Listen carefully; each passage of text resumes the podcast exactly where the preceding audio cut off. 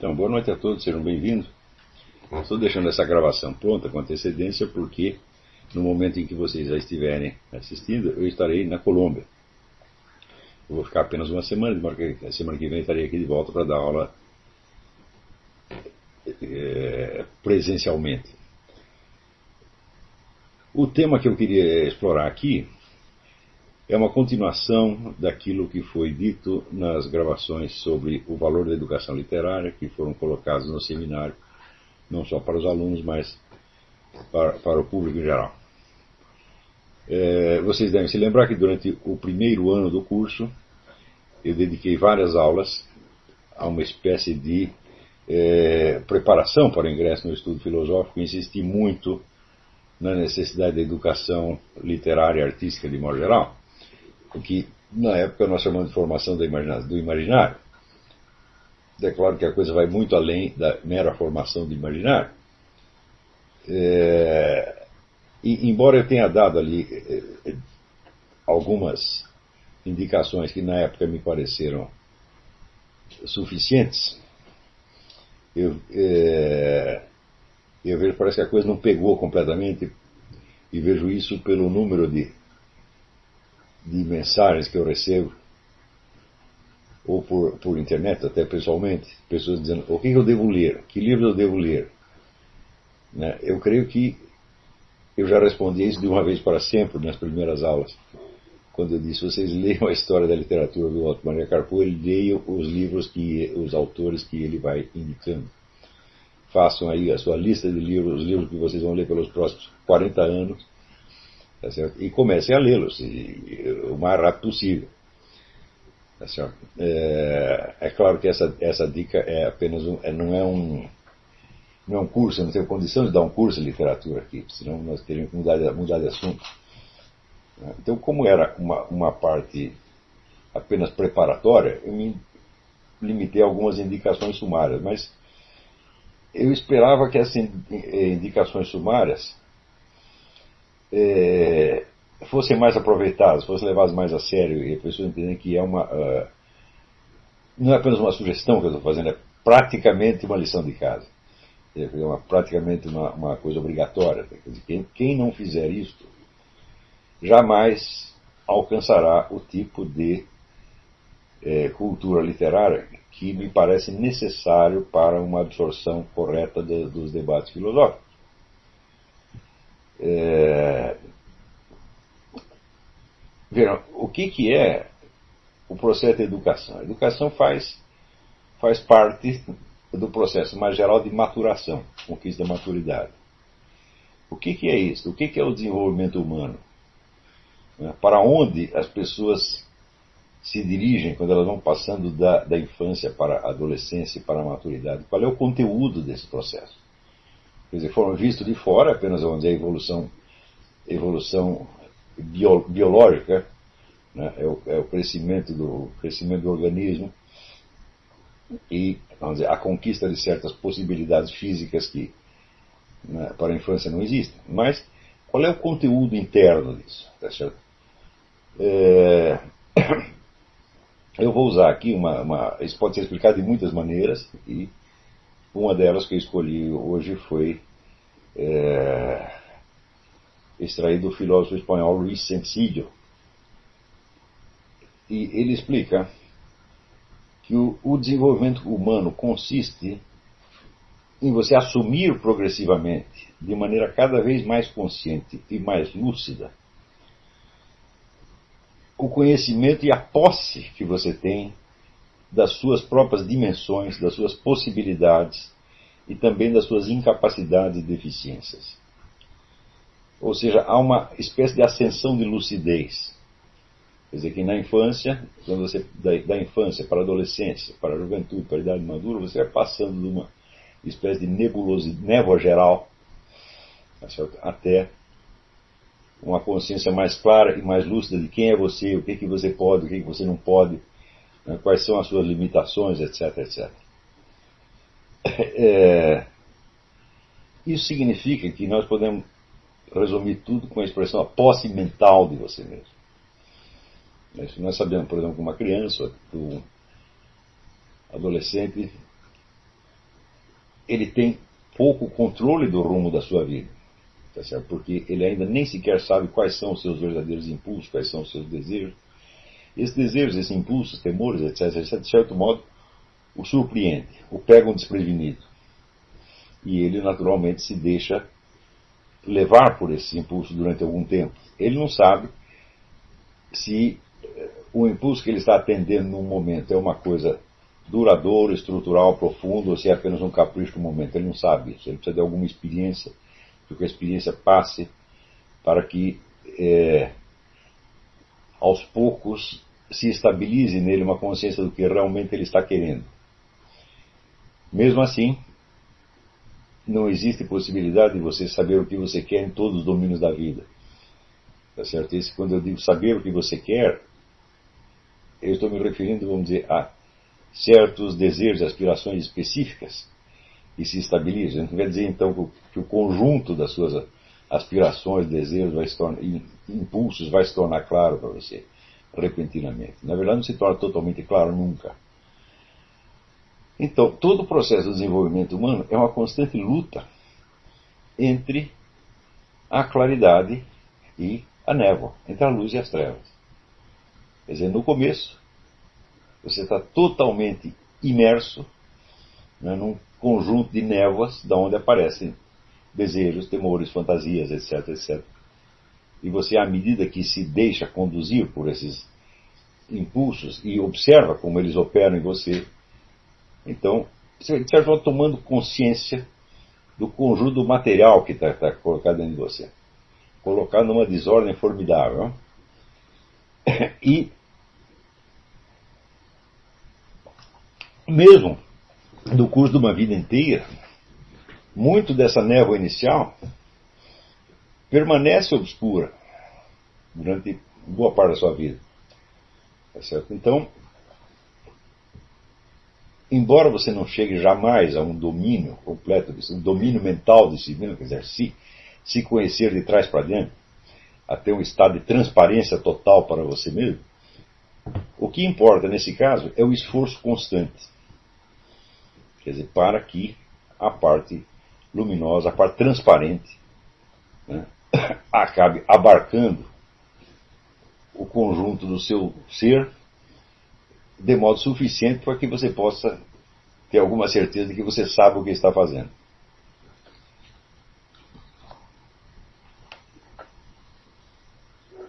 Então, é isso que nós chamamos de inteligência, consciência, mente, espírito, etc, etc. É, não é nada mais do que essa, esse impulso de autotransparência. Tá certo? no qual você vai deixando de ser um estranho para você mesmo. E você sabe o que você pode esperar de si, você sabe como será a sua conduta em tal ou qual situação. É, você sabe quais são os limites que você ainda, as limitações que você ainda padece, que você pode tentar superar dessa ou daquela maneira. Então, isso tudo só é possibilitado perante por, por, um fator, que é a reflexão sobre si mesmo. Quer dizer, o indivíduo, da sua experiência, ele vai retirando elementos sobre os quais ele reflete. Esse verbo refletir significa você dobrar-se uma vez mais para examinar alguma coisa. Né? Quer dizer, você teve uma experiência, a experiência colocou em ação certos impulsos, desejos, etc, etc, mas você não se limita a vivenciá-los na prática você depois reflete, quer dizer, você volta lá para contar para você mesmo o que você fez e para você estabelecer as ligações que essa conduta, essa situação tem com outros momentos que você viveu, assim por diante. Então, aos poucos, é, existe uma ampliação na medida em que você absorve novos elementos de fora e de dentro, quer dizer, você toma conhecimento de novos de novos fatos, de novos impulsos, de novos dados. É, existe um, um, princípio de integração ou de unificação maior na medida em que você não se conforma em ser apenas a, a vítima ou, ou o, o, boneco, boneco passivo tá certo, dos seus próprios impulsos, mas você quer saber o que você está fazendo e você quer fazer escolhas conscientes, escolhas lúcidas, escolhas que sejam transparentes para você mesmo. É... Note que aí entram como, quando eu falo impulso, não são somente aqueles que vêm de dentro de você biologicamente, mas também aqueles que você aprendeu de fora. Por exemplo, muitos temores é, que o ser humano tem, muitas inibições que ele tem, são elementos puramente passionais, como os próprios desejos, mas não, não vem, vem de dentro, vem às vezes por uma imposição do ambiente. O fato de, é, por exemplo, você ter se defrontado com situações ameaçadoras quando você fez isso ou aquilo, então você fica com medo de fazer aquilo de novo. Tudo isso faz parte do mundo passional. Né? Quer dizer que as suas reservas, seus preconceitos, seus temores morais, suas inibições, elas são tão passionais quanto os seus impulsos sexuais, agressivos, eh, cobiça, etc, etc. Tudo isso está no mundo passional. Esses são os elementos materiais que compõem né, a sua pessoa. O espírito e a consciência, ao contrário, é a luz que você lança sobre tudo isso, de modo a fazer com que estas, estes elementos, que na sua origem são obscuros, se tornem transparentes para você. Quer dizer, que você sabe do que se trata. Então você sabe de onde os impulsos surgiram, como eles operam, a que, que eles conduzem, tá certo? quais serão, vamos dizer, as consequências de você agir desta ou daquela maneira, e assim por diante. Então,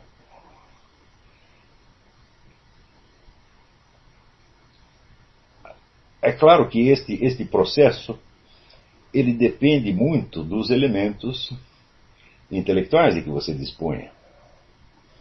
Por exemplo, a, a articulação, a integração desses vários elementos, por assim dizer, irracionais ou instintivos, depende que você saiba nomeá-los, relacioná-los, tá saber qual, qual a ligação que um tem com o outro. Por exemplo, você é, saber que tipos de situações o levam a um estado de, vamos dizer, de depressão involuntária, quando você não, você não quer estar triste, mas você está, por exemplo. Né? Existem fatores identificáveis que podem produzir isso aí. Quanto tempo o indivíduo leva para ele perceber o que que produz aquele estado? No início ele simplesmente vivencia o estado como vítima passiva. Né? Quer dizer, como se o estado em que ele se encontra lhe tivesse sido imposto de fora ou imposto por uma força misteriosa. Só aos poucos ele vai perceber que aquilo é um componente dele e que é uma maneira típica, por assim dizer, de reagir nesta ou naquela circunstância. É absolutamente impossível este processo vamos dizer, de, de progressiva é, integração e esclarecimento da, sua, da sua pessoa para você mesmo se você não dispuser dos elementos linguísticos e simbólicos para você dizer o que se passa com você. Tá certo? Então, de cara, vamos dizer, um, um primeiro elemento de, de obstáculo nesse desenvolvimento pessoal é exatamente a, a falta, a carência, a pobreza dos meios expressivos que o indivíduo dispõe para dizer até para si mesmo o que está se passando com ele. Então, uma, uma experiência terrível que todo mundo tem é a de você ser um caso sui generis, onde tudo o que se passa dentro de você lhe parece tão diferente do que as outras pessoas estão vivenciando que você imagina ser um caso à parte. E Portanto, a sua experiência não pode ser expressa na linguagem das outras pessoas. Então você tem, evidentemente, uma sensação de isolamento, acompanhada, evidentemente, de um diagnóstico patológico que você faz sobre si mesmo. Aquela impressão que todo adolescente tem de que ele é louco. Todo adolescente teve isso algum dia. Quer dizer, ele é um anormal, ele é uma pessoa diferente dos outros. Não é isso? E, na verdade, esta impressão, esse sentimento, expressa apenas a ignorância transignorância. Quer dizer, como ele não tem linguagem adquirida, não tem modelos, não tem símbolos, etc, etc. Então, ele imagina que aquelas coisas só se passam com ele. Hum? Como esta, esta experiência é extremamente desagradável, deprimente, o indivíduo não conseguindo elaborar aquilo, não conseguindo expressar, trabalhar e dar uma, uma articulação racional para a coisa, o que, que ele faz? Ele vai se apegar a experiências que sejam o contrário disso. Experiências que o façam sentir-se parecido com as outras pessoas. Sentir-se, portanto, integrado no grupo, aceito, amado, etc, etc, etc. E vai adquirir uma série de condutas imitativas, tá mediante as quais ele espera se tornar uma pessoa normal, no entender tal como ele entende a normalidade naquele momento. Na verdade, isso aí cria uma cisão entre o, interior mais profundo e a imagem exterior, e aí você está entrando mesmo na conduta patológica. Quer dizer que o esforço de sentir-se normal né, é um dos elementos mais neurotizantes que existem. Então, você está escondendo aquilo que é próprio, individual seu, e você está tentando imitar o que aparece nos outros. Tá Mas você não sabe o que está dentro dos outros. Você, muito menos você sabe que eles estão passando pela mesma experiência que você está passando. Né? Então, desde logo, não existe normalidade coletiva. Quer dizer, a adaptação do indivíduo a um certo grupo, a um certo meio, não significa absolutamente que ele seja normal. Não, não, não, tem, não há como você entender a normalidade como uma adaptação vamos dizer, a, um, a uma conduta padronizada externa. Porque essa conduta padronizada externa pode ser usada simplesmente para encobrir a, realidade profunda do indivíduo, e no caso, no caso ele se dividiu e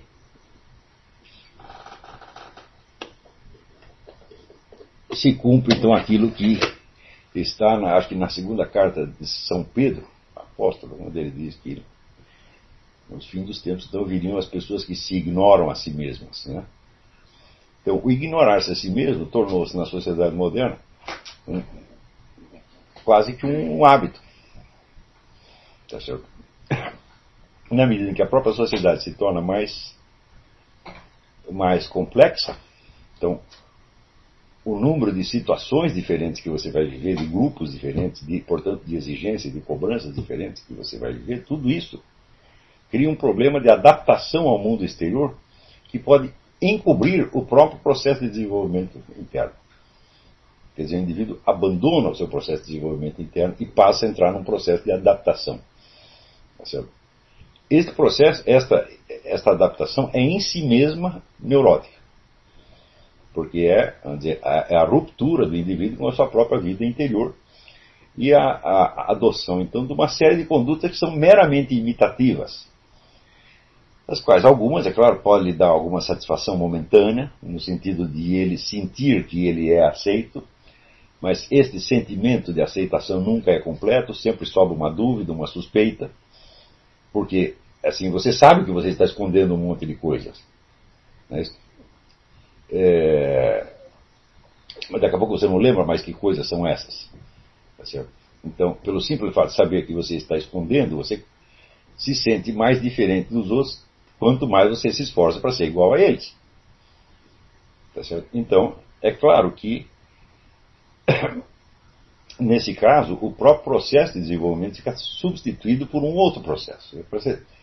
Ele confunde a evolução da sua personalidade com a adaptação ao meio social que ele escolheu.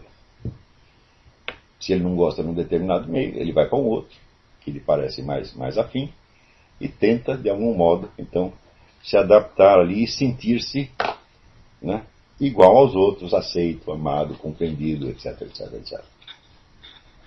Mas, como esse, esse tecido de relações se dá exclusivamente na base dizer, de códigos grupais mais ou menos improvisados, que tem pouco ou nada a ver com o verdadeiro desenvolvimento humano, então, essa, integra essa adaptação no mundo exterior é ela mesma a causa de conflitos cada vez mais, mais profundos. Porém, esses conflitos, quanto mais profundos e quanto mais sérios, mais tendem a ser soterrados e escondidos e cada vez tendem mais a ser substituídos pela busca da adaptação. A adaptação pode ser adaptação a uma profissão, uh, adaptação a um, determinado, a um determinado meio social, a determinados, determinados tipos de conduta que você vai. Uh, isso aí vai numa gama que pode ser, por exemplo, pode participar de um, de um grupo punk, né? Ou você pode arrumar um emprego numa multinacional. O, o, problema é o mesmo nos dois casos. Quer dizer, um lhe parece mais característico da, vamos dizer, da sociedade, por assim dizer, oficial, e outro lhe parece um pouco mais marginal, mas o problema é o mesmo. Né? Então, em todos os casos em que o processo adaptativo encobre o desenvolvimento humano, tá você você está sentado em cima de um barril de pólvora. Esse barril de pólvora é você mesmo, porque você está tentando se desconhecer. Você está tentando se ignorar e só pensar naqueles aspectos seus que coincidem com dizer, o, o, ambiente, que lhe, lhe parecem similares aos da, da conduta alheia. Né? Embora isso, essa essa adaptação social, ela seja em si mesma, ela é uma necessidade, ela não tem nada a ver com o desenvolvimento humano, ela é uma outra necessidade. Né? Mas quando ela encobre o desenvolvimento normal da personalidade, então é claro que o que resulta daí é, claro, é uma deformidade psicológica. É, quando nós entendemos que o destino do ser humano é exatamente chegar a essa autotransparência no qual ele sabe quem ele é, ele sabe o que ele está fazendo, ele compreende todos os elementos antagônicos que tem dentro da sua alma e portanto da alma ali, tá é, e de algum modo ele sabe articular esses antagonismos. Quando nós entendemos que essa situação de você, que este, este desafio de você conquistar alguma transparência em cima da, névoa da qual você se originou. É um problema que se coloca a todos os seres humanos. Tá certo? Ao passo que a adaptação a este ou aquele grupo só se coloca a quem está em aquele grupo. Então não, não é uma necessidade universal. É Veja, por exemplo, o número de pessoas com que o indivíduo convive é muito variável conforme a sociedade onde ele está. Tá certo? Então, se você mora numa cidade interior pequena, você vai conviver com um número relativamente pequeno de pessoas, essas serão sempre as mesmas. Se você está num meio urbano, então tem um entra e sai de pessoas, né, e tem um, um, um coeficiente enorme de convivências parciais e momentâneas, por exemplo, colegas de trabalho com quem você só vai se encontrar uma vez, uma vez a cada três meses, você vai passar naquele departamento e ver aquele sujeito que você nem sabe quem é. Então tem as diferentes necessidades adaptativas são enormemente variadas conforme a sociedade, momento, lugar, etc, etc. Mas o problema do desenvolvimento humano é o mesmo em todos os seres humanos, não importando onde eles nasceram. Tá certo? Então, é claro que um desses problemas tem prioridade sobre o outro e que a própria compreensão e eficiência do processo adaptativo depende do desenvolvimento humano. Hum? Então, supondo-se que você tem um esforço, feito um esforço enorme para você se adaptar no seu grupo de juventude, tá certo? Na escola, por exemplo, na primeira mudança de meio social você vai estar completamente deslocado de novo. Por exemplo, você arruma um emprego, ou vai para o exército, ou muda de cidade e pronto. Né? Todo aquele seu investimento emocional foi, foi perdido e você tem que fazer de novo. É claro que até essas adaptações se tornam imensamente mais fáceis se, em vez de estar centrado no processo adaptativo, você está centrado no processo de desenvolvimento real da personalidade. Então, quer dizer, a personalidade está no centro e os seus vários papéis sociais estão em volta. Então, é claro que a adaptação a cada papel, papel social se faz muito facil, mais facilmente desde o centro da personalidade do que desde a própria periferia. Não é isso? Então, é com base nos elementos mais estruturais, mais constantes, mais decisivos, que você pode fazer adaptações bem-sucedidas a diferentes meios nos quais lhe aconteça viver. Então,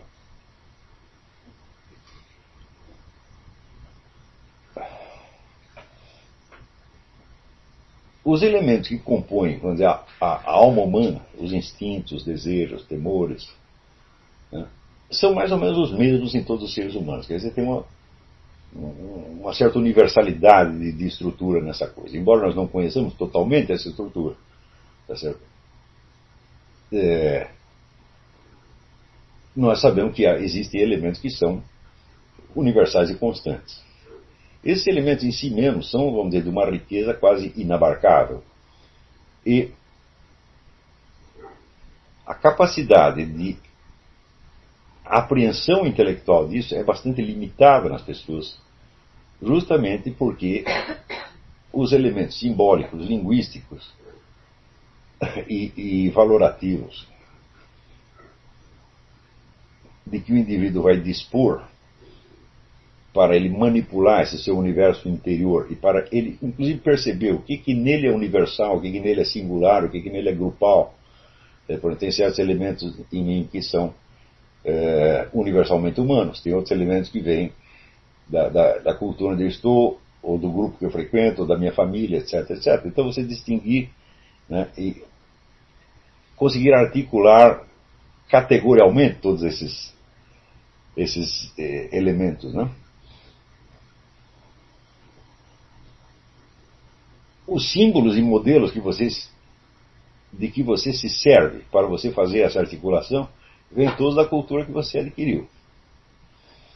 E acontece que, vamos dizer, a cultura da alma, quer dizer, o conhecimento de si mesmo, simplesmente não faz parte da educação hoje em dia.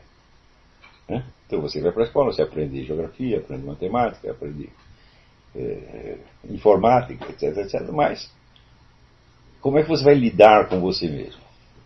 E só existe uma circunstância, na nossa sociedade só existe uma circunstância na qual o indivíduo tem que refletir sobre ele mesmo. É quando ele vai, entra num grupo de psicoterapia. Mas note bem, psicoterapia é algo que acontece quando você já tem um sintoma mórbido qualquer, já tem um elemento de sofrimento. Isso quer dizer que o problema da alma humana só entra em linha de conta quando a alma já está doente. Né? Não há um aprendizado normal do desenvolvimento humano. Né? Você pode procurar em todas as escolas, você não vai encontrar. Tá você pode encontrar, por exemplo, cursos de autoajuda. Eu digo, mas você vai procurar autoajuda quando você já está necessitado de ajuda, né?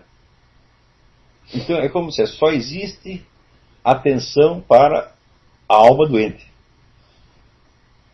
Ou seja, existe atenção para as doenças da alma, mas não para a própria alma. Né? Então,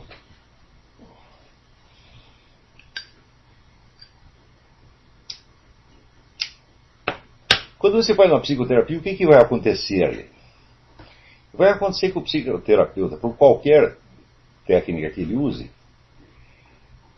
ele vai habilitar você a expressar, de algum modo, aqueles, aquelas tensões, aquelas contradições que de maneira muda e quase inconsciente se agitam dentro de você. Ele não vai fazer nada mais do que isso. Quer dizer, vai ensinar você a expressar.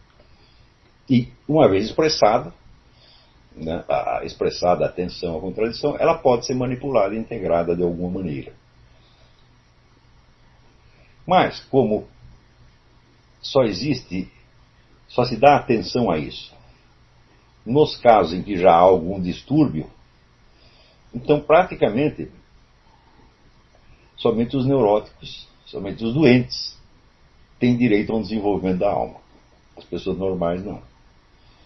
O que significa que em qualquer grupo de psicoterapia, depois de algum tempo, se você conversa com uma pessoa que frequenta um grupo de psicoterapia, sei lá, há meses ou há anos, você vai ver que ela já tem um certo traquejo em lidar com suas próprias é, é, emoções, temores, etc, etc. E ela aprendeu isso no grupo de psicoterapia.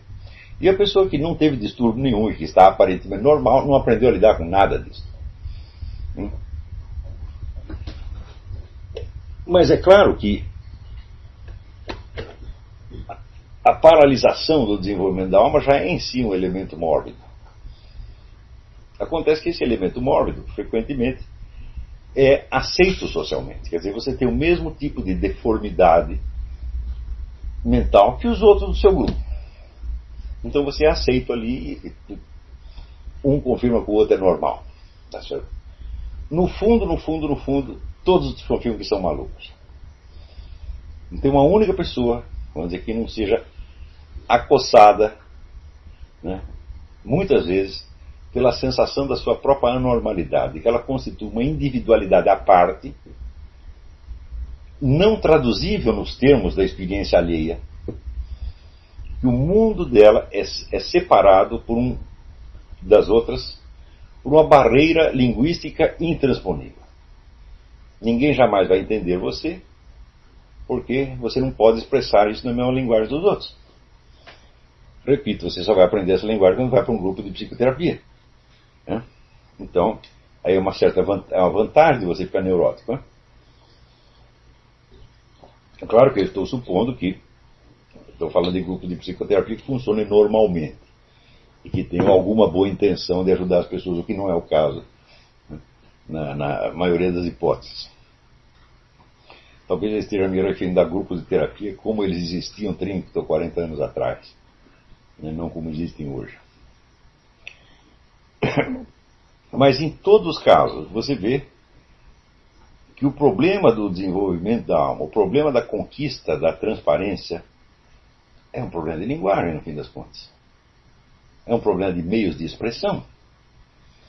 Você vê que as experiências humanas, vamos dizer, mais banais e mais universais, podem lhe parecer singulares e incomunicáveis, se você não tiver os instrumentos para falar a respeito. Eu tenho um exemplo mais característico é do meu filho Thales, que uma vez chegou para a mãe e falou: Mãe, às vezes eu fico falando, mas eu não estou falando, é só dentro da minha cabeça. E daí ela disse: Pois é, isso aí chama-se pensar. Ele disse: Você também faz isso? é? Parece exemplo, uma experiência infantil. Mas ele nunca tinha parado para pensar que os outros também pensam. É então, esse, esse exemplo extremo mostra como experiências que são universais, são vividas por todos, podem ser vivenciadas por um indivíduo como se fosse uma singularidade dele. E se transformar, então, vamos dizer, num abismo que o separa das outras pessoas, embora todos estejam vivendo a mesma coisa.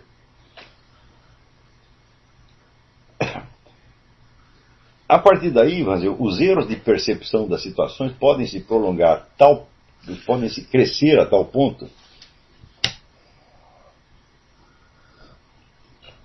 que a inadaptação à realidade se torna o padrão estrutural de conduta do indivíduo pelo resto da vida dele. Então,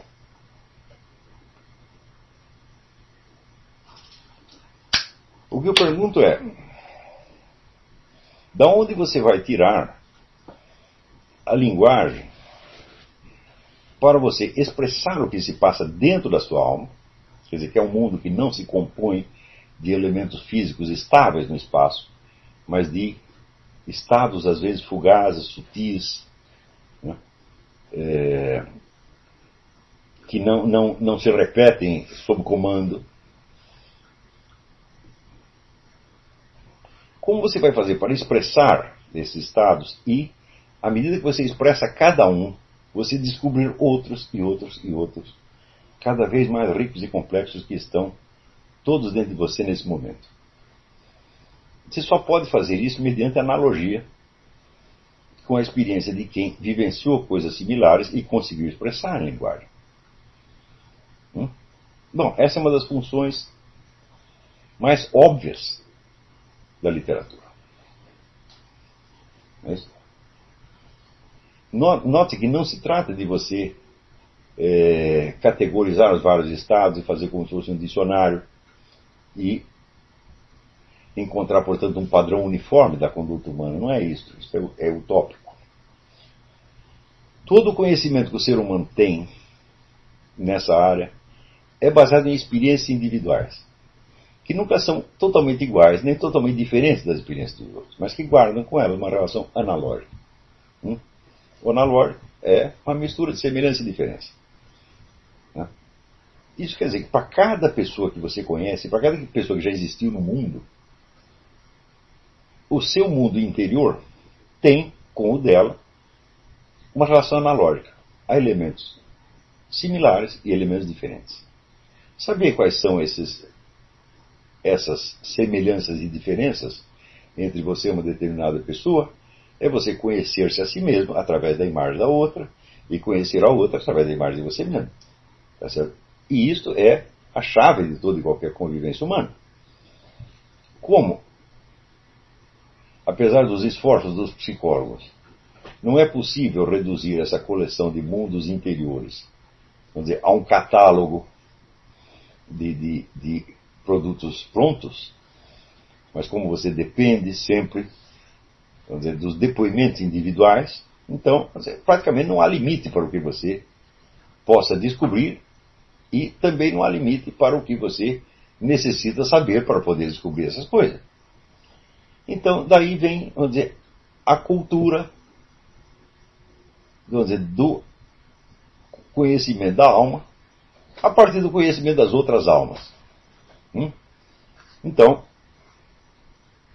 quando você é um, é, um, é um gênio da psicologia, você às vezes consegue até descobrir o que se passa dentro da alma de um sujeito que não consegue se expressar de maneira alguma. Um indivíduo que está totalmente confuso, que se ignora totalmente, tá certo? que vive só, vamos dizer, de fantasias de temores epidérmicos, mas que não entende qual é o problema dele mesmo. Então, um bom psicólogo, acho que hoje não existe mais bom, bom psicólogo, mas eu conheci alguns antigamente.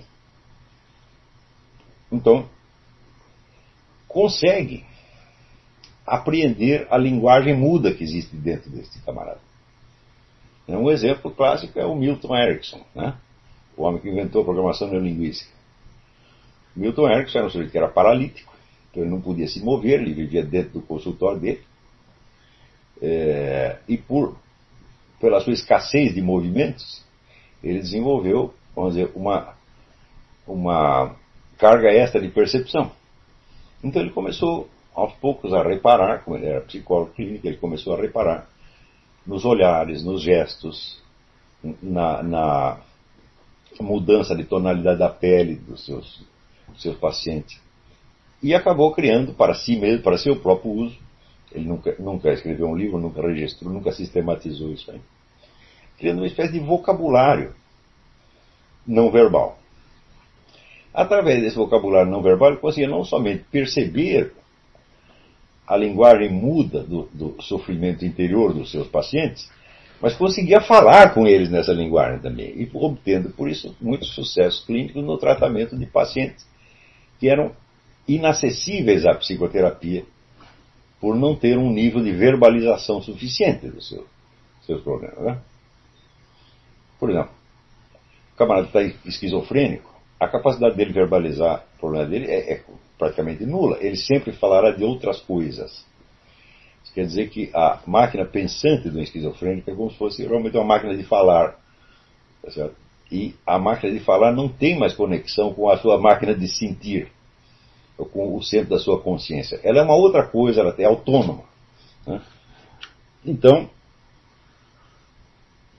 isso quer dizer, por baixo de todo o falatório do sujeito, existe alguma, algum princípio de coerência que é justamente a sua, a sua doença, o seu padecimento, a fonte dos seus padecimentos.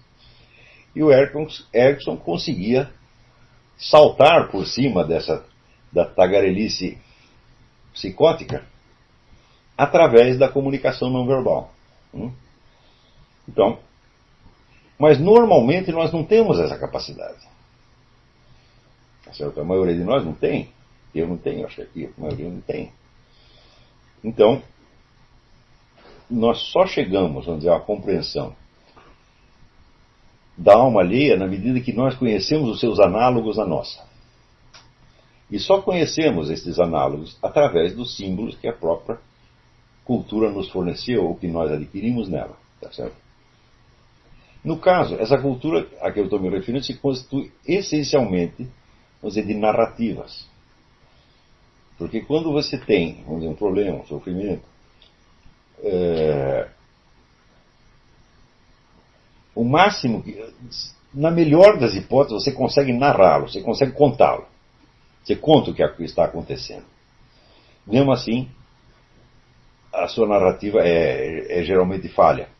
Você, às vezes basta você contar a coisa como ela realmente sucedeu e você está livre do problema na mesma hora. Mas essa simples narrativa pode ser enormemente problemática, porque você não tem os símbolos e você não tem as palavras adequadas para isso. Então, a compreensão de alma para alma já é analógica. Mas, se o indivíduo está muito distante de si mesmo, se a sua linguagem está muito inadequada, então você vai fazer analogia da analogia da analogia da analogia, a coisa pode parar tão longe que se torna indecifrável.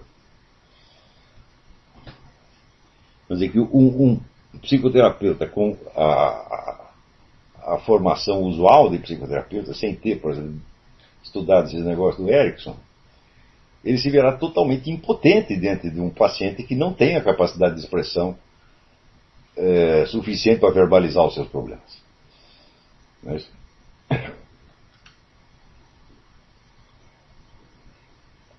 Muito bem, é este registro da experiência humana, da experiência interior, que é a literatura universal, meu Deus do céu. Hum? Então, isso quer dizer o seguinte: a diferença que aí existe entre uma pessoa que tem a cultura literária e a que não tem é como se fosse a diferença de um ser humano para um porco espinhos. Tá, Então, quer dizer, a possibilidade que a pessoa de mais cultura tem dizer, de se integrar e conquistar uma certa transparência, um domínio sobre o conjunto dos fatores da sua existência é imensamente maior, incomparavelmente maior. Isso quer dizer que ela não vai tropeçar facilmente nos problemas em que a pessoa inculta tropeça. Hum? Então, vamos supor é, o indivíduo que uma vez na vida ele tenha tido uma tentação de fazer alguma coisa que não devia fazer. Hum? Por exemplo, se apropriado um dinheiro que era dele, de em cima da mesa, pegou, ou mexeu com a mulher do próximo, ou cometeu alguma, alguma baixeza qualquer. Né? Ele não sabe por que ele fez isso. E ele não tem a menor condição de articular e dizer, olha, meu problema é este. Então o que ela vai fazer? Ela vai encobrir este problema embaixo de outros, e outros, e outros, e outros, e outros. E vai tentar buscar algum tipo de alívio. O alívio pode ser sob a forma de esquecimento, sob a forma de repetir o mesmo ato várias vezes para se dessensibilizar e parar de sofrer quando faz aquilo. Tá? E é assim que começa a carreira de bandido, você faz uma coisa maligna, mas pequenininha, depois você faz outro, outro, outro, outro, outro, outro, para se dessensibilizar. Você vê que em todas as quadrilhas de bandido, o ritual de dessensibilização pode chegar à exigência do noviço matar uma pessoa. Hum? E às vezes matar várias pessoas, invadir uma casa, matar a família inteira. Tá certo? Então, a quadrilha dirá que isso é para o indivíduo provar que ele é machão, que ele é corajoso, etc, etc. Mas na realidade é um ritual de dessensibilização. Né?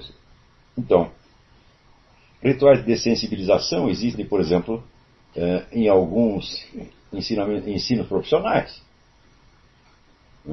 Por exemplo, faculdade de medicina. O sujeito que faz uma residência médica, tá? É, muitas vezes os seus professores o forçarão, por exemplo, a tratar sem anestesia um paciente que poderia ser anestesiado. Para quê? Para você se dessensibilizar né, do sofrimento alheio, você aumentar o seu coeficiente de resistência ao sofrimento alheio. Tá certo? Curiosamente, você vê que isso é um processo de desenvolvimento da alma. Não, isso é um processo de adaptação a uma exigência profissional exterior. É? Porque o fato do indivíduo se tornar menos sensível ao sofrimento alheio não quer dizer que ele se tornou menos sensível ao seu próprio. Veja a diferença que existe entre este caso, que é a mera adaptação externa, né, e o indivíduo que a, aprendeu a suportar o seu próprio sofrimento. e que por isso é capaz de medir com certa exatidão a quantidade de sofrimento que o outro pode aguentar quando for necessário. Por exemplo, suponha que você seja um sargento de exército, você vai ter que forçar os seus soldados a fazer coisas que eles têm medo de fazer. Né? Você pode medir a resistência dele, por quê? Porque você conhece a sua. Você, passou, você teve dizer, a mesma experiência do medo e de ter de se dessensibilizar para o medo, então você sabe até que ponto você pode forçá-los à dessensibilização. Né? Mas no caso da, da, da, prática médica, não é a mesma coisa. Né?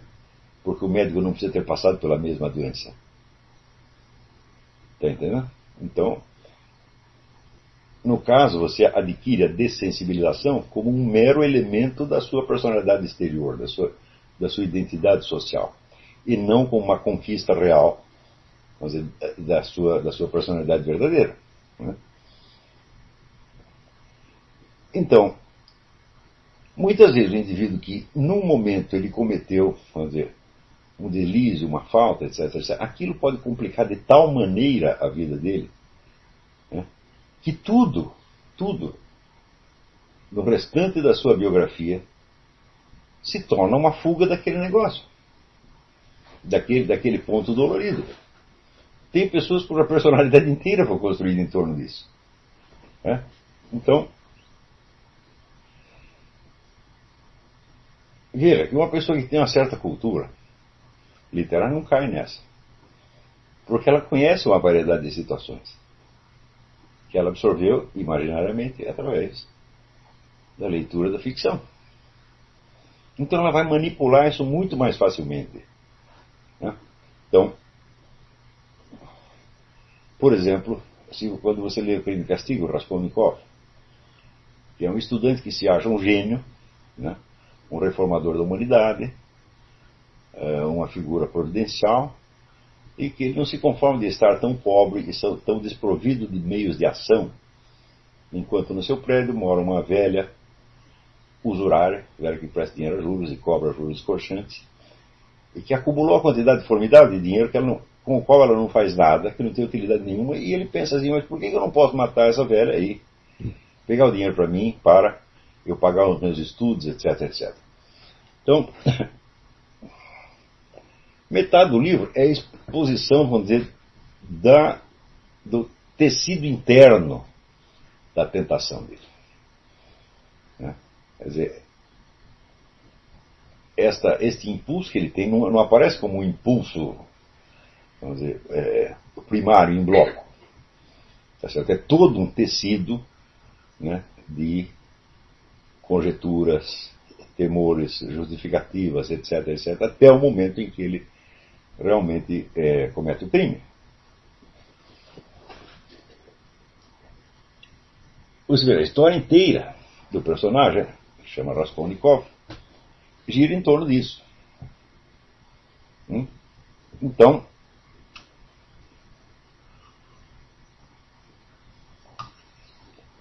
assim como esse caso, existem inumeráveis outros dos quais você toma, toma posse imaginativamente, quer dizer, usando a experiência alheia.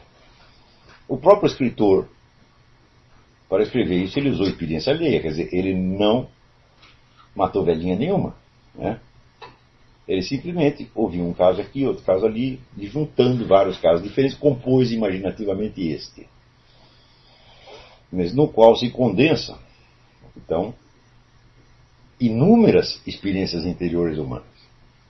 Então, na narrativa desse último caso, aparece ali uma, uma riqueza de informação sobre a alma humana, que é um negócio extraordinário. Tá certo? Então, pelo simples fato de você ter lido isto, e você pensar o que, que eu faria nesta situação, é você já encontrará ali um análogo para explicar mil e uma ideias, mil e um impulsos que você teve. Hum? E a medida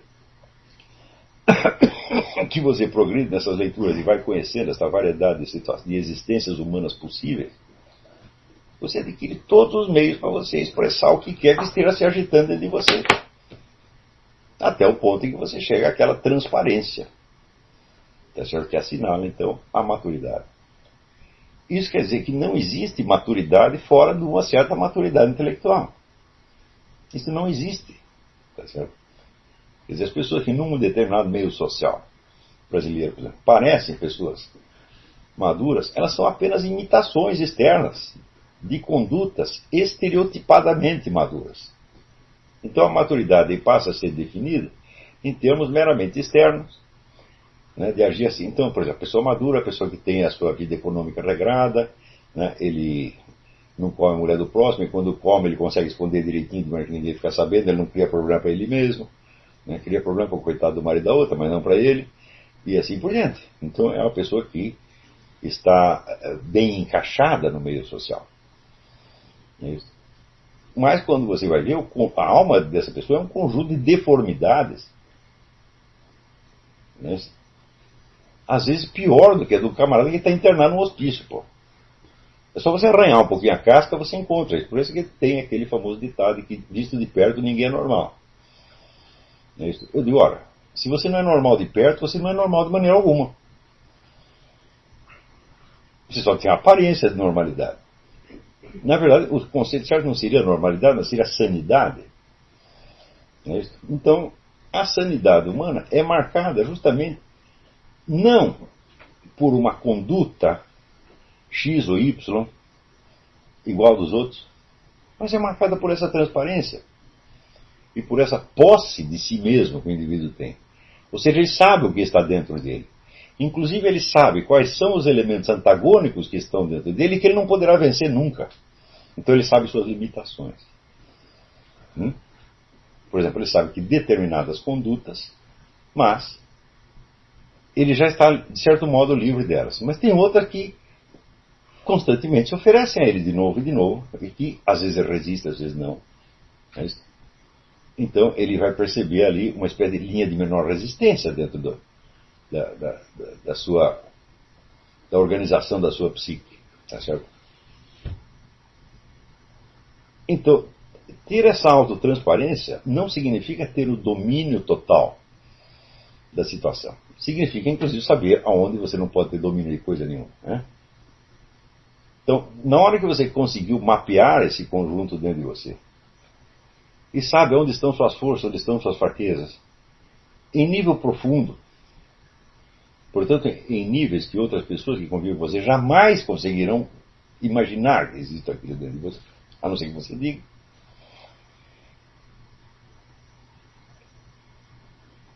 Quer dizer, tudo isso se reflete na palavra transparência e não domínio. Não há um domínio efetivo.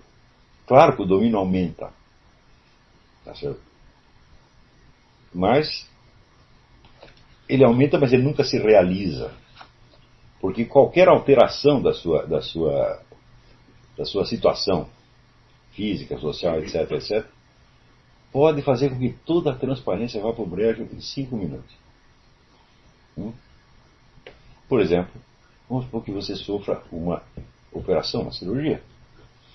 Hum? Você toma anestesia, você é totalmente à mercê né, de outras pessoas e todos os seus autocontroles são desligados e você realmente perde o fio da meada. Isso quer dizer que depois de uma cirurgia tem todo um processo de autorreconstrução, na qual você tem que puxar de novo da memória tudo, tudo que você sabia antes. Não é isso?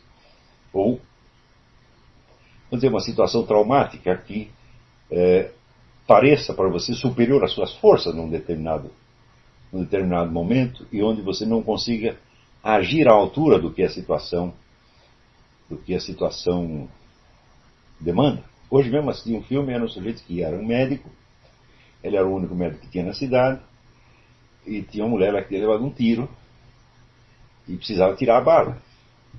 Só que acontece que naquele dia ele estava bêbado. E ele foi operar a mulher e a mulher morreu. Tá certo? E ele daí passa vários anos, né, sem conseguir mais praticar uma cirurgia. Ele vê um bisturi ele já quer distância. Né? Então, a, a conduta de longo prazo desse personagem foi decidida por uma situação traumática na qual ele não foi capaz de reagir à altura. Então, se você não conseguiu reagir à altura, significa o seguinte: você perdeu o controle intelectual dos mecanismos de ação que tem dentro de você. Você já não sabe mais o que você consegue e o que não consegue fazer. Então você se tornou novamente opaco para si mesmo. E deve se perde completamente a autoconfiança. Mas o problema não está na perda da autoconfiança. Né? O que você perdeu não foi a autoconfiança direta, o que o personagem perdeu não foi a autoconfiança diretamente, mas sim a, a transparência, o conhecimento que ele tinha dos elementos em jogo. De repente ele vê que tem algo nele que ele não sabia que existia. Ele descobriu, eu sou um camarada capaz de cometer uma irresponsabilidade dessa né, e matar uma pessoa sem querer. Então eu não tenho nenhum controle de mim mesmo. Né? Então, se eu não estou controlando mim mesmo, a mim mesmo, quem está? Que fatores obscuros determinam a minha conduta? Então, a transparência foi toda para o brejo em, em cinco minutos, né? Todas as, as, situações em que você se decepciona profundamente consigo mesmo, o problema não está tanto na decepção, a decepção é pelo sentimento que se segue à situação. O problema está exatamente na perda da transparência. Quer dizer, você se tornou opaco, você se tornou estranho a si mesmo. Hum? Então, se você não conseguiu lidar com a própria situação concreta que você enfrentou mal ou não soube enfrentar, como que você vai lidar com a opacidade que se segue a isso? Fica mais difícil ainda. Né? Tá certo? Então, nesses casos, então, aí é que existe fazer todo o mecanismo, vamos dizer, da confissão. De você carregar o peso do que você fez, não no sentido de acusar-se, não é isto. É no sentido de você admitir que a transparência que você imaginava ter não era real. Que você conhecia pouco o que estava dentro de você. E que, portanto, agora você tem que conhecer mil vezes mais, porque senão você não vai se sentir seguro. Então, geralmente as pessoas que passam por, esta, por esse tipo de drama vivenciam a situação somente do ponto de vista dos sentimentos morais. E tem uma espécie de arrependimento emocional que não serve para coisa nenhuma. E pode prolongar o problema indefinidamente mas eles não percorrem a curva do arrependimento real, que é você mergulhar na situação profunda e entender o que a situação está exigindo de você. Né?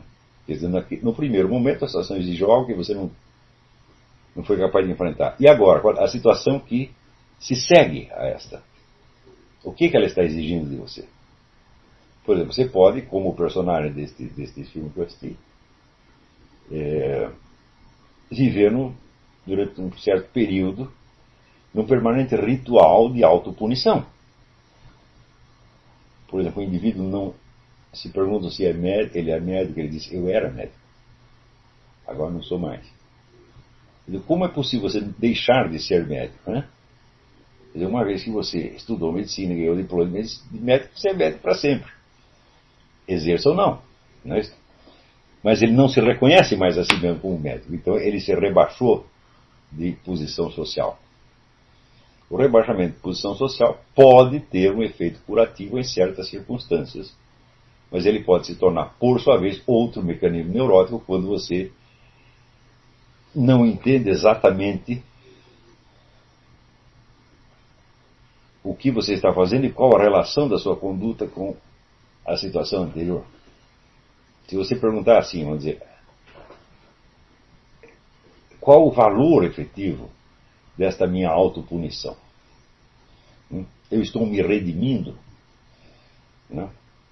No que, que o meu sofrimento beneficia fulano, fulano, fulano? Nada. Então, objetivamente, não funciona. Né? O, este meu sofrimento está me melhorando ou está me piorando? muitas pessoas se castigam através de bebida, droga, etc, etc. É então, ou rituais de sadomasoquismo. Por que, o sujeito vai num clube sadomasoquismo para levar chicotada? Hum? Ele sente a necessidade disto. Hum? E para que, que serve a chicotada? Ele não lembra mais. Ele não sabe mais por que ele está fazendo aquilo. E, no entanto, aquilo passa a ser vivido, vamos dizer, com uma compulsão irresistível. Hum? Então, se ele lembrar da onde surgiu né, a sua necessidade de se submeter a essa humilhação, então não é compulsivo mais, agora é um ato de livre escolha. Né? Tudo, em tudo entra aí o problema dizer, da transparência e da lucidez. Quer dizer, o processo de amadurecimento é o processo de conquista da conquista da lucidez, conquista da transparência, conquista da luminosidade. Então é uma perpétua luta da luz contra as trevas. Né? E acontece que algumas pessoas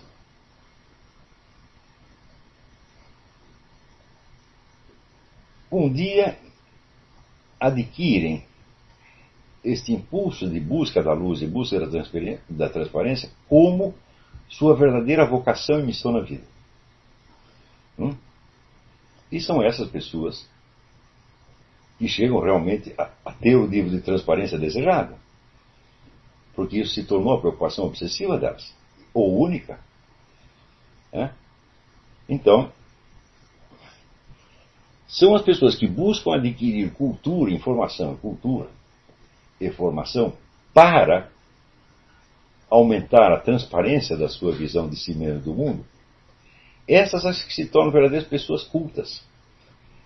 E, nesse sentido, se tornam pessoas muito mais humanas do que as outras. Por quê? Porque realizam mais plenamente a capacidade humana fundamental, que é justamente esta capacidade da transparência.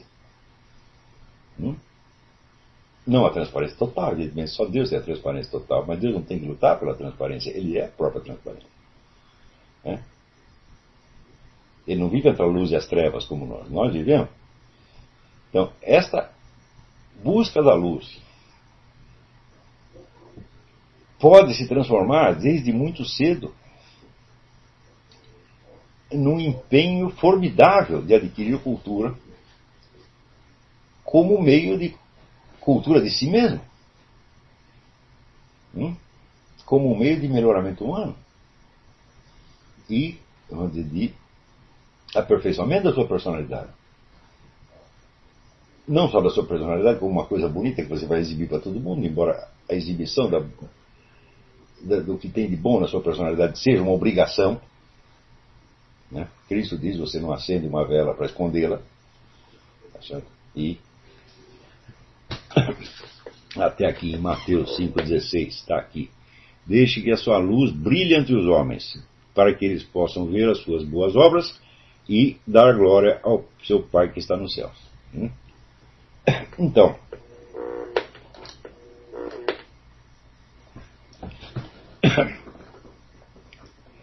esta é a verdadeira vocação que justifica e torna imprescindível, que torna obrigatório o impulso de adquirir cultura. Mas esse impulso também ele pode aparecer dentro das pessoas, mas ele também vai se expressar na linguagem e com os símbolos da cultura ambiente na qual você está. Então, como é que aparece isso uh, no Brasil? Então, se você pegar o Brasil de 50 anos atrás, você encontrar mas, uma multidão de escritores, pensadores, artistas, etc, etc. Pessoas altamente elaboradas, hein? muito conscientes, muito transparentes, né? e que podiam dialogar, seja através de suas obras, seja pessoalmente, tá certo? num nível de consciência humana muitíssimo elevado. Tá certo? É, claro, isso refere, vamos dizer, à sua intercomunicação tanto sobre a sua vida pessoal quanto sobre a, a, a sua vida intelectual, a sua função na sociedade, etc, etc, etc.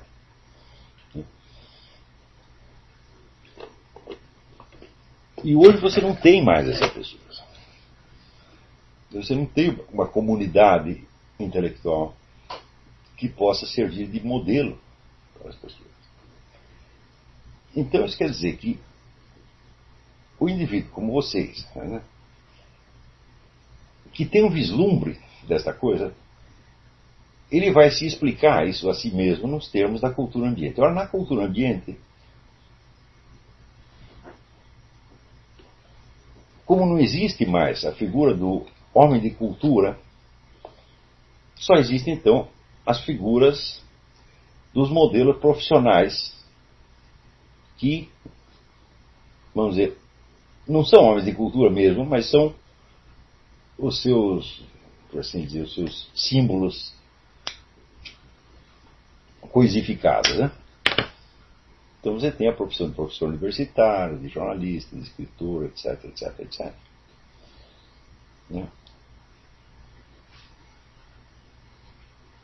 É, mas é claro que esses meros papéis sociais não indicam nenhum caminho para você seguir. Eles são apenas nomes de profissões. E nós aqui não estamos falando da aquisição no papel social, mas estamos falando da aquisição de um poder mental que você tem sobre si mesmo. Hum? De você ter se tornado, como dizia o, Lipozzondi, o Homo Pontifex, o homem construtor de pontes. É o indivíduo que constrói pontes entre os seus impulsos mais antagônicos. Hum?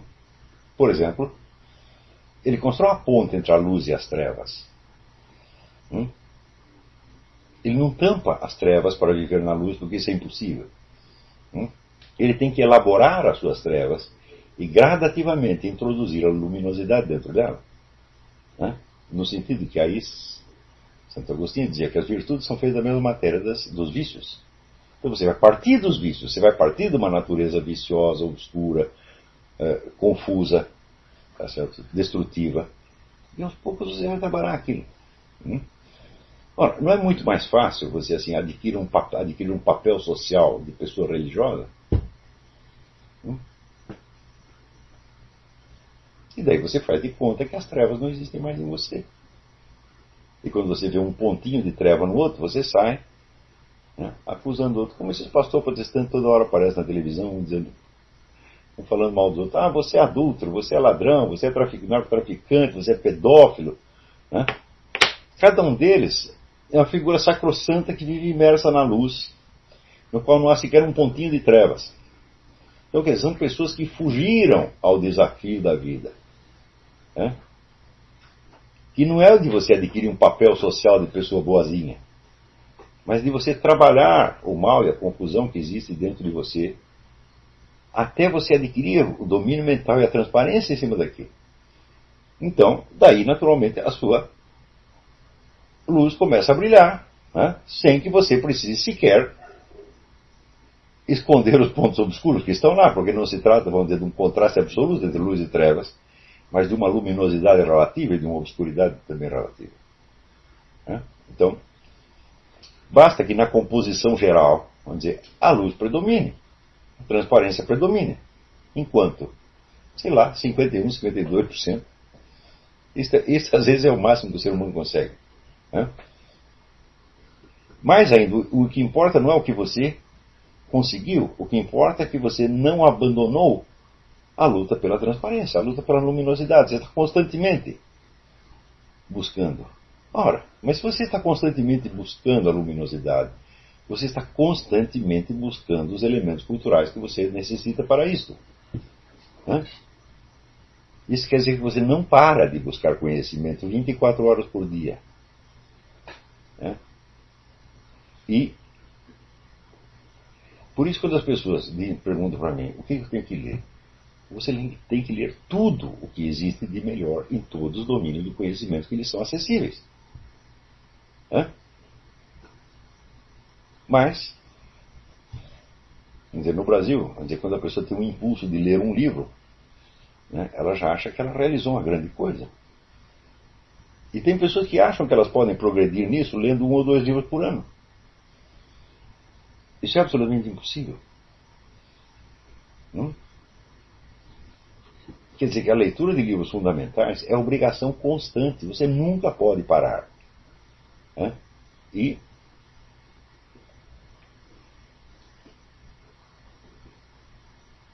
quando você tiver lido um volume considerável, mas o problema não é só ler, você tem que guardar alguma coisa, você tem que trabalhar aquilo profundamente para que a coisa se integre em você. Quando você tiver feito isto, você vai ver que se abrem possibilidades de diálogo, de comunicação que você nunca tinha imaginado. E que quando você encontra pessoas que estão mais ou menos no mesmo, seu mesmo nível de formação, a troca é imediata em dois minutos. Hum? Quer dizer, o nível de compreensão mútua aumenta de uma maneira que para a pessoa sem cultura é totalmente impensável. Hum? Então, para aqueles que acreditam, por exemplo, que é, é possível você aproveitar alguma coisa dizer, da, da vida intelectual, sem você ter a ambição de saber tudo o que você pode saber, né? então o, que eu tenho a dizer é o seguinte: desistam o número de elementos que você pode precisar conhecer para alcançar a transparência da sua própria alma e poder também se comunicar com outro em nível mais profundo é ilimitado. E o que importa não é o volume do que você adquiriu. O que importa é não parar de adquirir, não deixar a bola cair.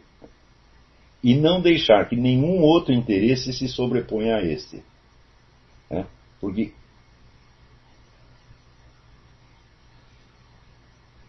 mesmo do ponto de vista é, moral. Porque a pessoa pode dizer, não, mas o que vai salvar a sua alma né, não é o conhecimento que você tem, é a prática das virtudes. Eu digo, bom, só tem um caminho para a prática das virtudes, meu filho. Né? É a conquista da transparência e a longa e dificultosa transmutação dos seus vícios originários em alguma virtudezinha. É só isto que existe. O resto é fingimento de virtude, meu filho. Né? Então, tem pessoas o sujeito entrou numa igreja, então ele tem aqui o receituário de conduta, então agora eu vou fazer assim, assim, assim. E ele acha que isso vai é, salvar a sua alma. Eu digo, não, meu filho, você acabou de tampar a sua alma. Você não sabe o abismo que tem dentro dela. Hum?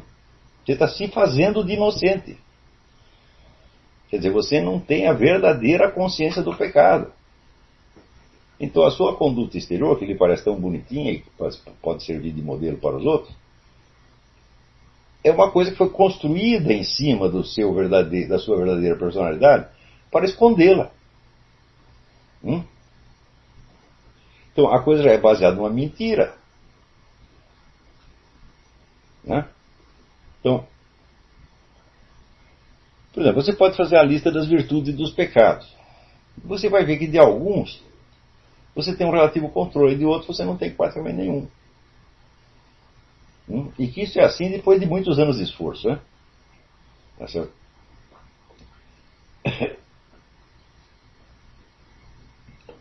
Então, se você acha, por exemplo, que a instrução é, religiosa pode te, te ajudar, ah, não pode te ajudar de maneira alguma. Ela só pode servir se você tiver feito esse trabalho primeiro. Senão ela não serve para nada, meu filho. Ela serve só para você virar, como diz na Bíblia, sepulcro caiado. Quer dizer, tem lá um sepulcro, está tudo morto, você lá pinta de branco. Então, dificilmente eu conheci algum homem religioso no Brasil que não fosse um sepulcro caiado. Quase todos eles são. Não pode ser católico, protestante, judeu, são todos sepulcros caiados. Por quê? Porque não fizeram esse trabalho. Né? Eles não entenderam que o conhecimento de Deus passa pelo conhecimento da sua alma, meu filho. E o conhecimento da sua alma passa, vamos dizer, por essa transmutação alquímica dos vícios em virtudes. Né? Então, a qual não se pode realizar de maneira alguma, não digo sem, não é sem extensa cultura, né? sem a busca incessante de uma cultura ilimitada. Hum? Então, o que, você tem, o que, você tem que saber? O que você tem que ler? Você tem que saber tudo o que você precisa saber para chegar a ter o máximo de transparência na sua própria alma e poder falar com responsabilidade. A responsabilidade de quem viveu, de quem observou, de quem refletiu e de quem conhece. E não de quem apenas acabou de ler uma frase bonitinha e é capaz de repetir. Então, também você, o simples fato de você ser capaz de distinguir o que é um homem de substância, um homem que tem experiência, que tem cultura verdadeira. Mas, quer dizer, a cultura verdadeira só acontece quando o conjunto dos elementos adquiridos através de leitura, de estudo, etc., etc., se transformaram né, em instrumento de autotransparência. E, portanto, de transparência também nas suas relações com a realidade total. Só aí existe cultura. Fora disso, não. Se você simplesmente é, lê um montão de coisas e esqueceu logo em seguida, você não aprendeu nada. E se as leituras que você teve não tiveram um impacto profundo sobre a sua própria alma, então também você não aprendeu nada. Então, quando você lê literatura de ficção, por exemplo, a identificação profunda com os personagens é importantíssima. Importantíssima por quê? Porque em algum ponto você é similar àquele sujeito. Hum? Uns mais, uns menos. Mas todas as paixões humanas estão presentes dentro de todos os corações. Então, por mais diferente que o personagem seja de você, tem algum equivalente dele dentro de você. Então, o Dr. Zonde dizia que personalidade humana se compõe dos seguintes elementos. Você tem, em primeiro lugar, uma camada instintiva. Né? São os impulsos básicos hereditários, né? que você desconhece completamente. Você nasce com eles, você já tem desde o momento que nasce, e por isso mesmo você não os conhece.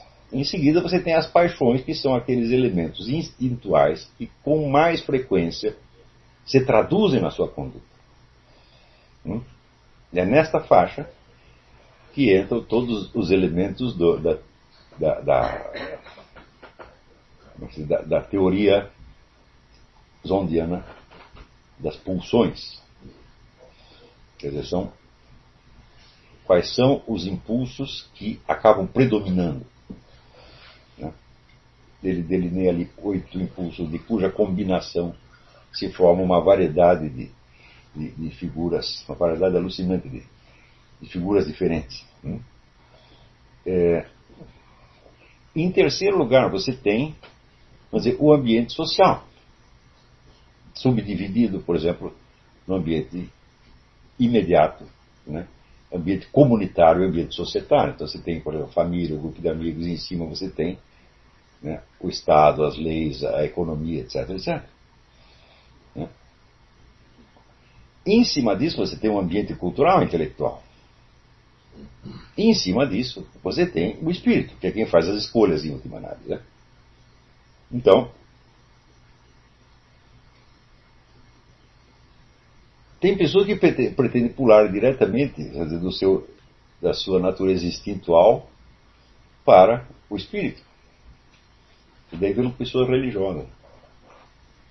Né? E, tudo, e tudo que tem que fazer no meio foi saltado.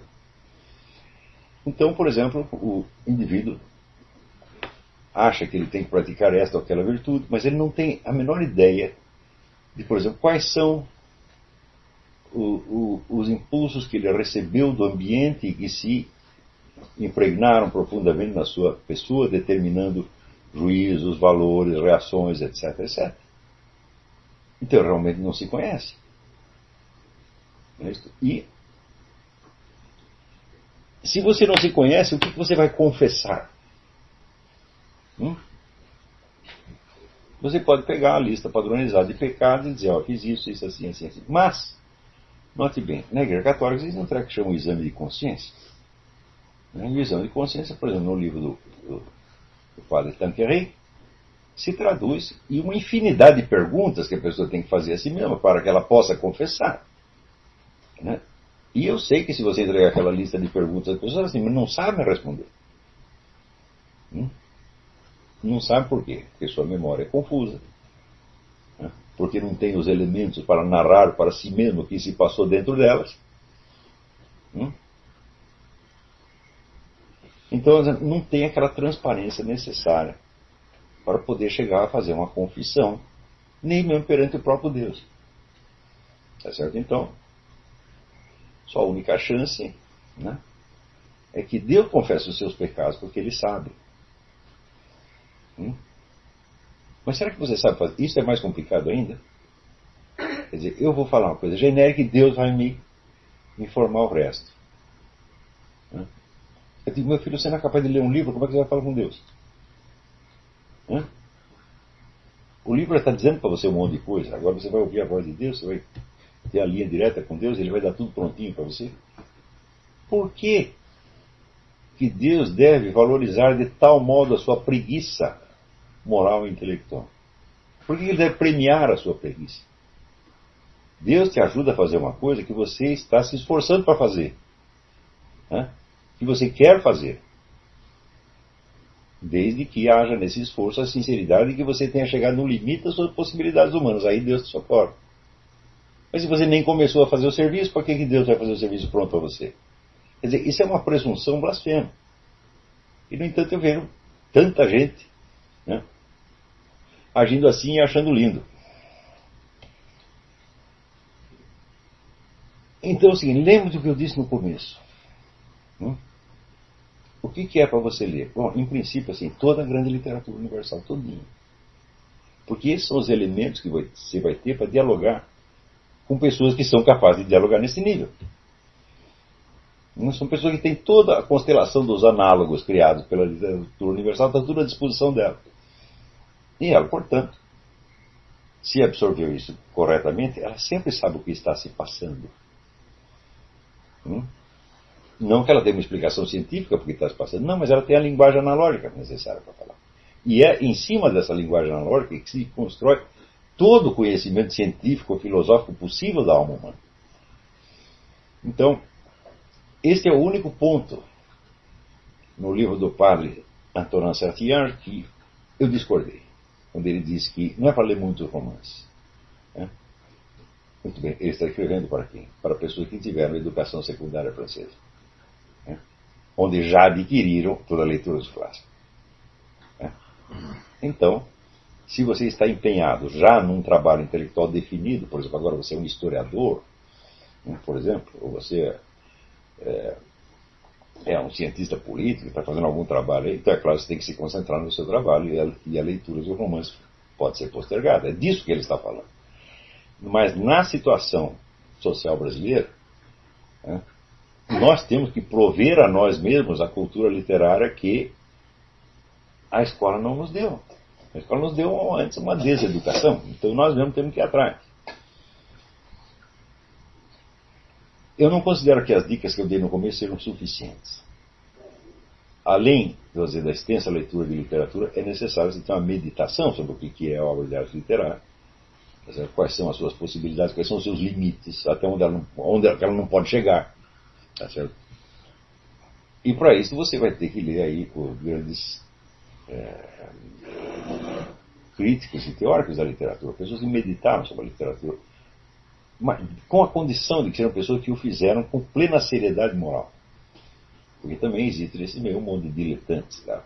A própria aquisição de, de, de cultura literária pode se tornar dizer, apenas uma atividade prazerosa, lúdica, tá certo? que não vai penetrar profundamente na alma do sujeito, mas que é algo que o encanta, que ele gosta de fazer. Né? Então, se aquelas pessoas viciadas em ler, ler ler obras literárias, mas que você vê que nada se incorporou realmente. Aquilo é usado apenas para, brilhar um pouquinho no meio social, ou às vezes não é usado nem para isso, é, virou apenas um vício. Né? Então, é, é, claro que esta não é a finalidade da literatura. Porque se você acha que Dante escreveu a Divina Comédia, né? ou que Dostoiévski escreveu Crime e Castigo, está certo? Só para sua diversão, então você não está entendendo absolutamente nada. Porque tudo que eles estão falando ali é mortalmente sério. São situações extremas da alma humana. Né? Então, se você não conseguiu viver essas situações extremas imaginariamente com a devida profundidade e seriedade, então você não aprendeu nada. Então, ressalvado esse caso, vamos dizer, do, do, do vício, então, a aquisição da cultura literária e da, da dizer, a meditação sobre a obra de arte literária, para você saber o que, que não dá para fazer por meio dela, o que você vai ter que completar por outros meios, que depois conversaremos. É, isso aqui é, continua sendo a base de toda a educação.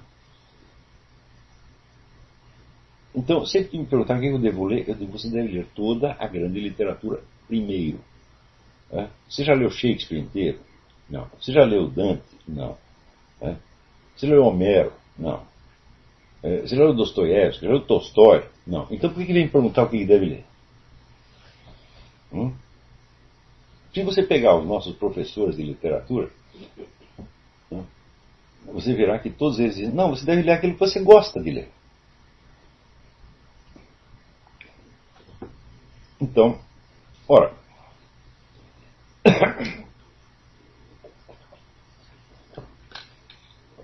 essa resposta não diz absolutamente nada. Porque se você vai ler somente o que você gosta, então você vai continuar gostando sempre das mesmas coisas. Não é isso?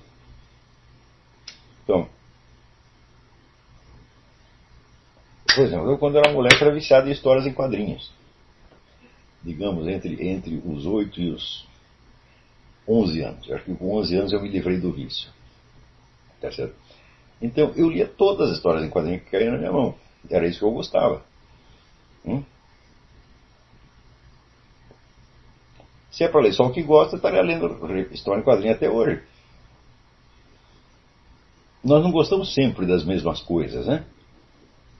O, o próprio seu gosto tem que se abrir para uma coisa que você não gosta. Né? Então eu conheci um guru argentino que tinha uma norma terrível. Ele dizia, que te gusta e lo que não te gusta. Eu acho que esse é um princípio pedagógico fundamental. Né? Por exemplo, às vezes você vê que meninos novos, de 11, 12 anos, eles não gostam de meninas. Hum? Horror às meninas. Depois, mais tarde, não fica louco pelas meninas. O que, que aconteceu? Hein?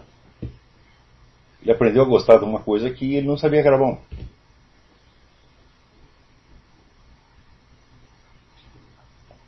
Então, além do círculo do que você gosta, existem mundos e mundos e mundos, universos inteiros.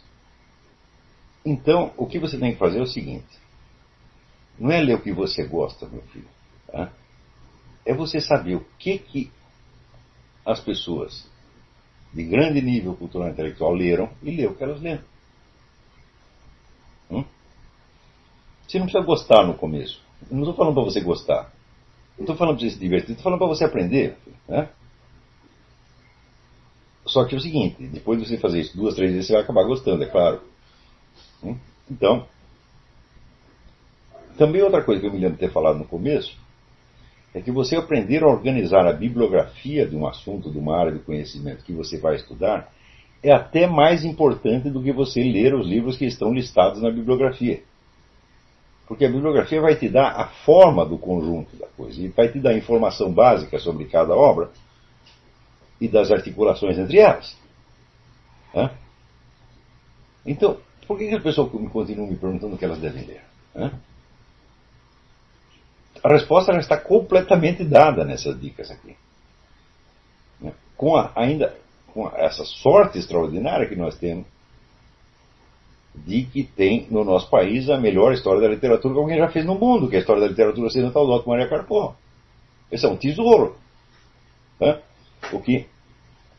Não tem nada que se pareça com isso no mundo inteiro. Né?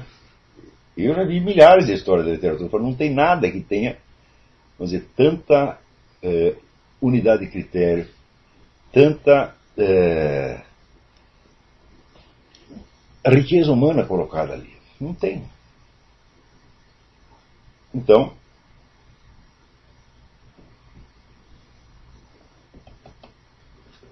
esse é o caminho das pedras. Você lê a história da literatura ocidental do Maria Carpo, lê os livros que estão lá, faz a sua lista. Né? Primeiro você lê a história da literatura ocidental do começo até o fim, com a única finalidade de você fazer a lista. Agora no Brasil, né, eu não conheço ninguém que fez isso. Bom, tem dois ou três alunos aí que parece que estão fazendo. Né? Eu conheço gente que, assim, anota tipo de livro, não para ele ler, para ele aprender aqui, mas para ele publicar um livro e ganhar algum dinheiro com isso. Isso aí, o Brasil está cheio. Você dá um curso, vem 15 neguinhos para pegar título de livro para ele abrir uma editora e fazer fama com isso. Está, está cheio. Né? Então, mas isso é a mesma coisa assim que você está oferecendo remédio para os doentes né? e não para a indústria farmacêutica. Né? Eu não estou aqui para cuidar da indústria farmacêutica. Estou falando de pessoas, de seres humanos reais. Né? Daí a pessoa, ah, mas tem a limitação da língua. Eu digo, mas escuta, a limitação da língua, se ela não for vencida, você nunca vai chegar nesse ponto que eu estou falando. Com uma língua só você não faz nada. Você não vai compreender nem mesmo a sua língua. Agora, quando você tem uma longa experiência com outras línguas, você acaba vendo que existem milhares de coisas que não dá para dizer na sua língua e outras milhares de coisas que não dá para dizer na língua do vizinho. Não dá mesmo. Quer dizer, não tem o sentimento equivalente, não tem a experiência humana equivalente, não tem a construção equivalente, não tem nada equivalente. Então você entende que uma língua é um condensado de experiências humanas que são praticamente intransferíveis e intraduzíveis. Né? Então, o melhor tradutor é aquele que sabe que não dá para traduzir. É isso. O meu falecido amigo Daniel Brilhante de Brito era um protótipo. Conversava com o Daniel, né? ele fazia citações de memória em 15 línguas. Por que, que ele fazia isso? Porque era um pedante? Fala, não, o Daniel era a pessoa mais humilde do universo. Mas é porque aquilo que ele estava querendo transmitir naquele momento era como assim, se ele quisesse mencionar um trecho de música e ele falar sobre o trecho de música. Então, em vez de falar do trecho de música, ele tocava o trecho de música. Poesia é a mesma coisa. Eu me lembro ele, ele citava versos de Pushkin em russo, depois levava duas horas para explicar mais ou menos o que aquilo queria dizer em português. Mas o som que o negócio tinha em russo, eu não falo russo, evidentemente, mas é, o som que a coisa tinha em russo, acompanhado da explicação do Daniel, criava uma terceira coisa. Né? Então,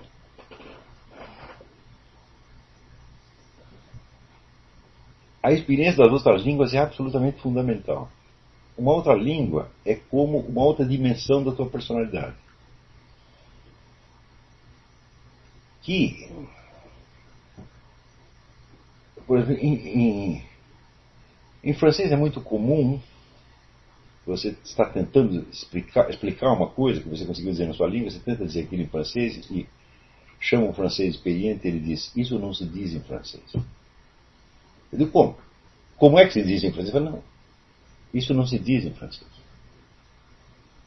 Hum? Quer dizer, ele sabe que aquela coisa existe, mas que não dá para entrar nas estruturas, entrar com aquela coisa dentro das estruturas do idioma. Você vai ter que dizer outra coisa. Hum? e em seguida explicar que essa outra coisa não é bem aquela que você está falando. Hum? Então, aprender uma língua é como você aprender a ser como outra pessoa. Então, é uma experiência de tipo Stanislavskiano. Né? Você vai aprender a sentir como um determinado personagem que você não é e que você não será nunca, mas que tem uma analogia com você. Certo? Então, ninguém, ninguém que te queira se tornar uma pessoa de cultura tem o direito de fugir à experiência de aprender novas línguas. Com a condição de que você, desde o início, você as, tente aprendê-las como um instrumento de alta cultura. O que significa você aprender essas línguas para ler alta literatura lá. O que pode acontecer é de você adquirir uma profunda compreensão daquela língua, mas você ser incapaz de manter uma conversa, de entrar num, num boteco e pedir um cachorro quente. Né? Por exemplo, o Bruno Tolentino contou que ele tinha escrito poemas já em italiano, né? E, e um dia alguém pediu para ele pegar uma coisa no armário. E ele Hã? eu não lembro como era o armário italiano, mas disseram a palavra armário. Ele, o que, que é isso? Né? E ele viu que eu não sabia essa palavra banal, armário. Quer dizer, ele não tinha aprendido para italiano de turista. Tinha aprendido italiano, né? Para ler Dante, Manzoni, coisas desse, desse tipo. E para poder falar como eles. Falar na língua deles, né? Como nenhum deles tinha pronunciado a palavra armário, por uma coincidência, isso ficou fora do, do universo. Então, não é esses cursinhos de. É, é, cursinho para turista. Tá certo? Também eu acho que é, é bom você aprender a língua estrangeira com uma certa estranheza. Hum? Em vez de você se amoldar ela naturalmente como se ela fosse a sua língua, dizer, não, não, não. Conserva, conserva o sentido da diferença entre a sua língua e aquela, porque com isso você está aprendendo uma terceira língua. Né? Que é daquilo que não dá para dizer direito nem numa, outra, numa língua nem na outra. Tá Como o nosso aprendizado ele visa ao aprofundamento do conhecimento da própria alma e não a, a turismo ou exercício de qualquer profissão, você vai ver que às vezes vale a pena você contrariar o que a maioria dos cursos de idioma recomenda. Né? Se você quiser fazer imersão total, faça, mas conserve um pé atrás. Né? Então, bom, acho que por hoje é só. Tem outras explicações sobre isso que eu numa próxima aula. Muito obrigado.